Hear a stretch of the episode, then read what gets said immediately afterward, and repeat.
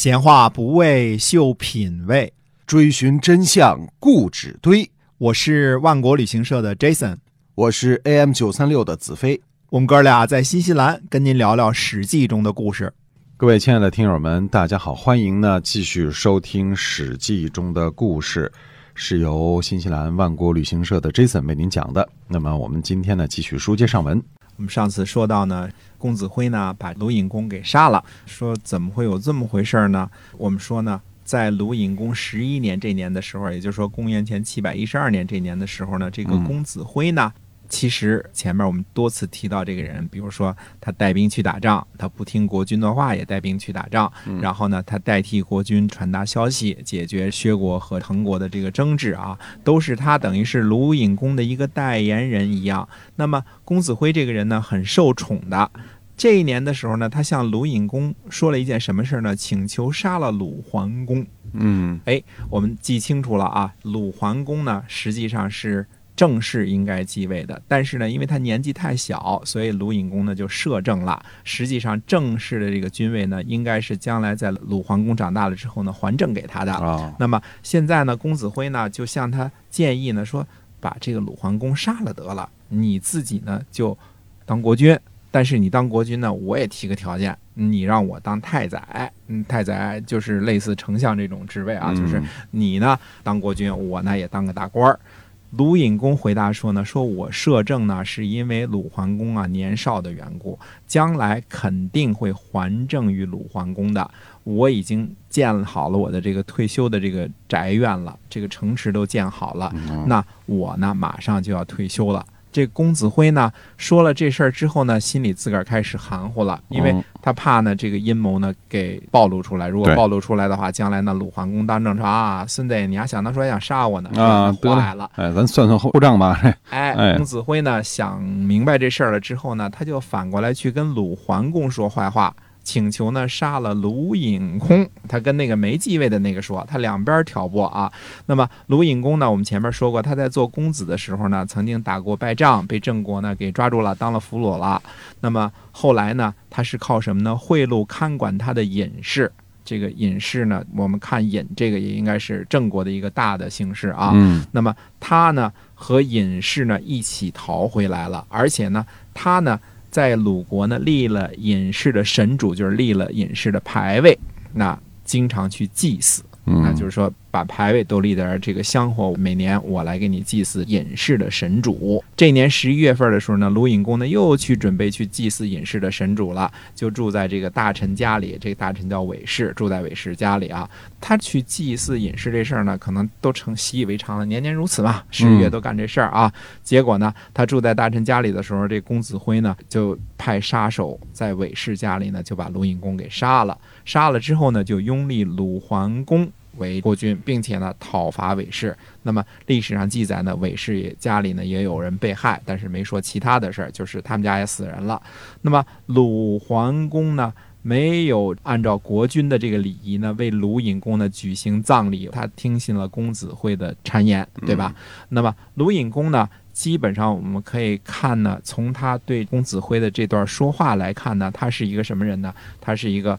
呃，行为高尚的一个摄政国君，在国际局势动荡的这个春秋早期啊，还能够扩张疆土，还能够维护鲁国的利益，但是最后呢，因为自己的德行遭了小人暗算，死于非命了。他既没有继位礼，因为是摄政嘛，没有继位礼，也没有葬礼，可怜啊。非常可怜，鲁隐公是个好人，基本我们评论他是个好人。对，鲁桓公继位呢是在公元前的七百一十一年，这七百一十二年，这个谁被干掉了嘛？七百一十一年，鲁桓公继位了。那么，呃，郑国呢，其实我们说了啊，其实也不用太大的担心，为什么呢？虽说鲁国换了国君，但是。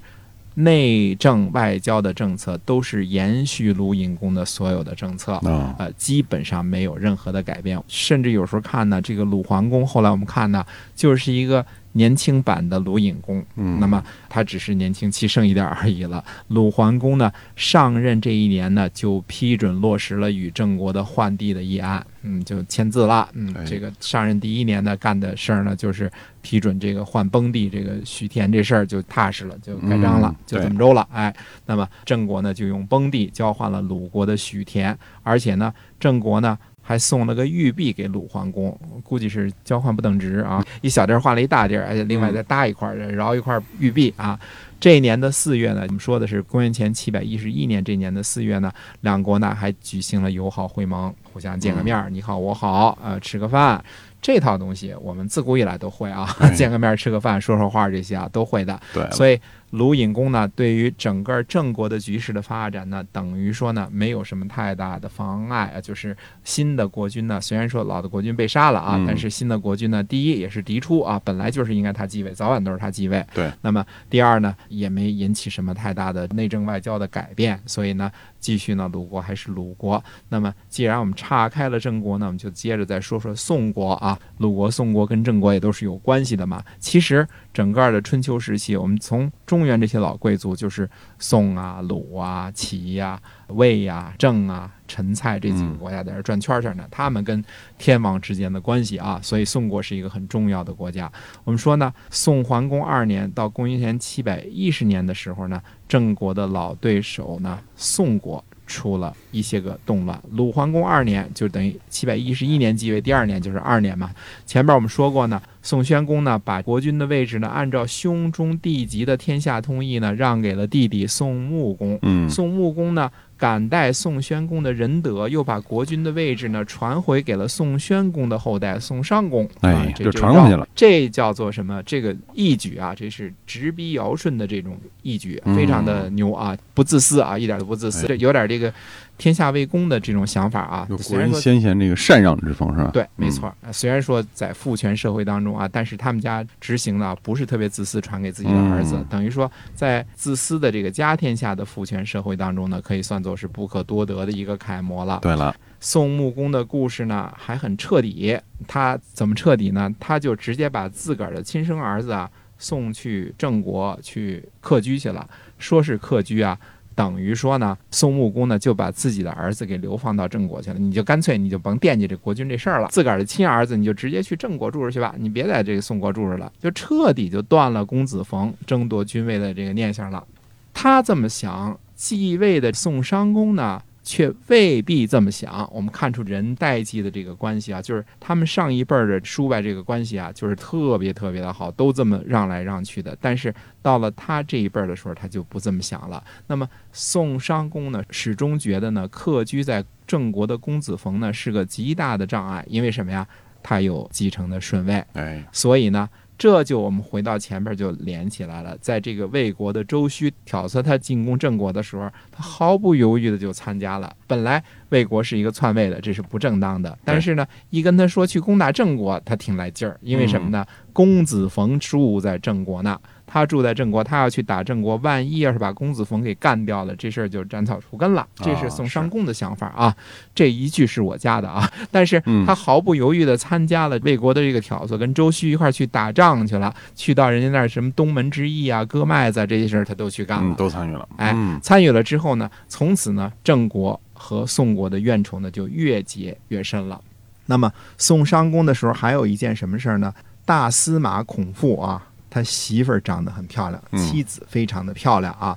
有一次上街的时候呢，就被另外一个大臣太宰华都呢给看见了。那么《史记》当中记载呢，说这个太宰华都啊，目而观之，换句话说就是眼睛都直了，就是盯着就不放了，就是看见、哦看见美女之后，咱有这种没出息的人啊，看见一美女就盯着就目不转睛了，有这样的啊，就直勾勾的看着，太漂亮，觉得人家这媳妇儿太漂亮了。这个太宰华都呢，非常贪恋孔夫人的美色，于是呢，他做了什么事儿呢？他就开始散布谣言了。他散布的谣言呢，是散布的什么谣言？他说呢，宋商公。继位十年以来打了十一仗，这也是事实啊，这嗯整天打仗啊。对他说呢，这都是因为大司马孔父的缘故。早晚我得把孔父给杀了。哎，他就放出风来了。他先嗯搞这个舆论是要把他杀了。结果呢，最后呢，他放了一些风，放了一些舆论之后呢，太宰华都呢也就真的这么做了。他带兵呢就把孔父呢就给杀了，而且把孔夫人给抢到手里了。哦，那宋襄公当然非常的愤怒啊！对，你怎么能够只干这种事儿呢？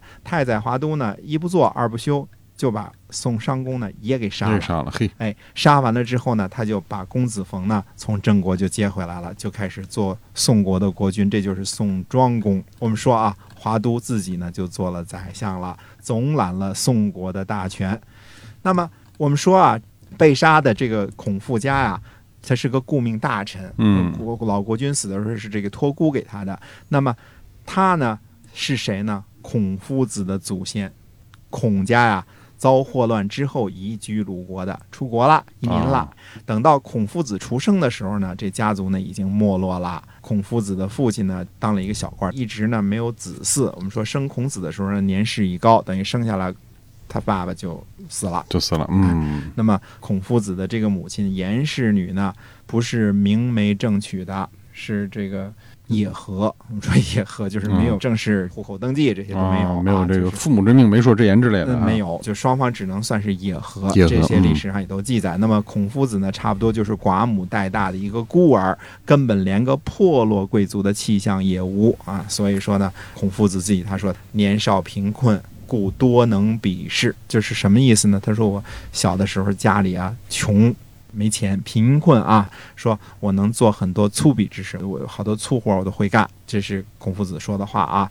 那么我们还是回到他这个祖先这个地方，说太宰华都呢就把宋襄公给干掉了，啊呃，就把这个孔父也给干掉了，哎立了宋庄公，自己做了太宰，抢了别人老婆，怎么说呢？这我们现在话这叫人渣啊。对，这个这事儿干的太不地道了啊，这怎么说呢？其实这就是显示了一个问题。我们说你在有能力这样做的时候，你会不会这样做？嗯，这是一个问题。对那么太宰华都呢是个有这种能力的事儿，他非常有算计，这个人非常有道行、有本事。后面我还会接着说啊，他非常有道行。嗯那么当你手中有这种权利，你可以把另外一个大臣干掉，这在春秋的礼法上叫作乱，把人媳妇儿抢了，把国君给杀了，这叫以下犯上，犯上作乱，两件事儿你都干了，然后呢还把人媳妇儿给抢了。这个事儿呢，当你有能力这么做的时候，你有手段这么做的时候，你会不会做？这是一个人的呃德行的一种嗯考验。对如果是你不择手段的这么做了，嗯那就是个人渣。那么其实有的时候我们说呢。大家也都想一想，如果现在给你无限的权利，你可以做任何事情，嗯。你会不会把你同事杀了，把你同事老婆抢了，嗯把上级也干掉？你想一想，如果你这么干的话，你想这么干的话，你可能要改一改你的三观啊。哎这是 这个是这事要干了就是人渣了哈。夺人性命，人命关天嘛，对吧？就当你手里掌握着很强大的力量的时候呢，你有力的时候，嗯你可以用，可以不用，不用的那个叫圣人，对，有用的这就是人渣啊，嗯这是一个大的区别。可是呢，我们说春秋早期的时候呢，还是非常讲究礼法的。对，这种事儿在春秋时期属于什么大逆不道的？嗯，那就是说，等于说呢，谁们家干了什么坏事了，邻居都看不过去了，人邻都是都要出手了。啊，何况呢，我们这邻居当中，别忘了还有一个整天就没事儿就要找宋国打架的郑庄公。哎，对，死掐是吧？哎，那郑庄公呢会怎么做呢？那么下回接着跟大家说。哎，是的，嗯看这个邻居打群架。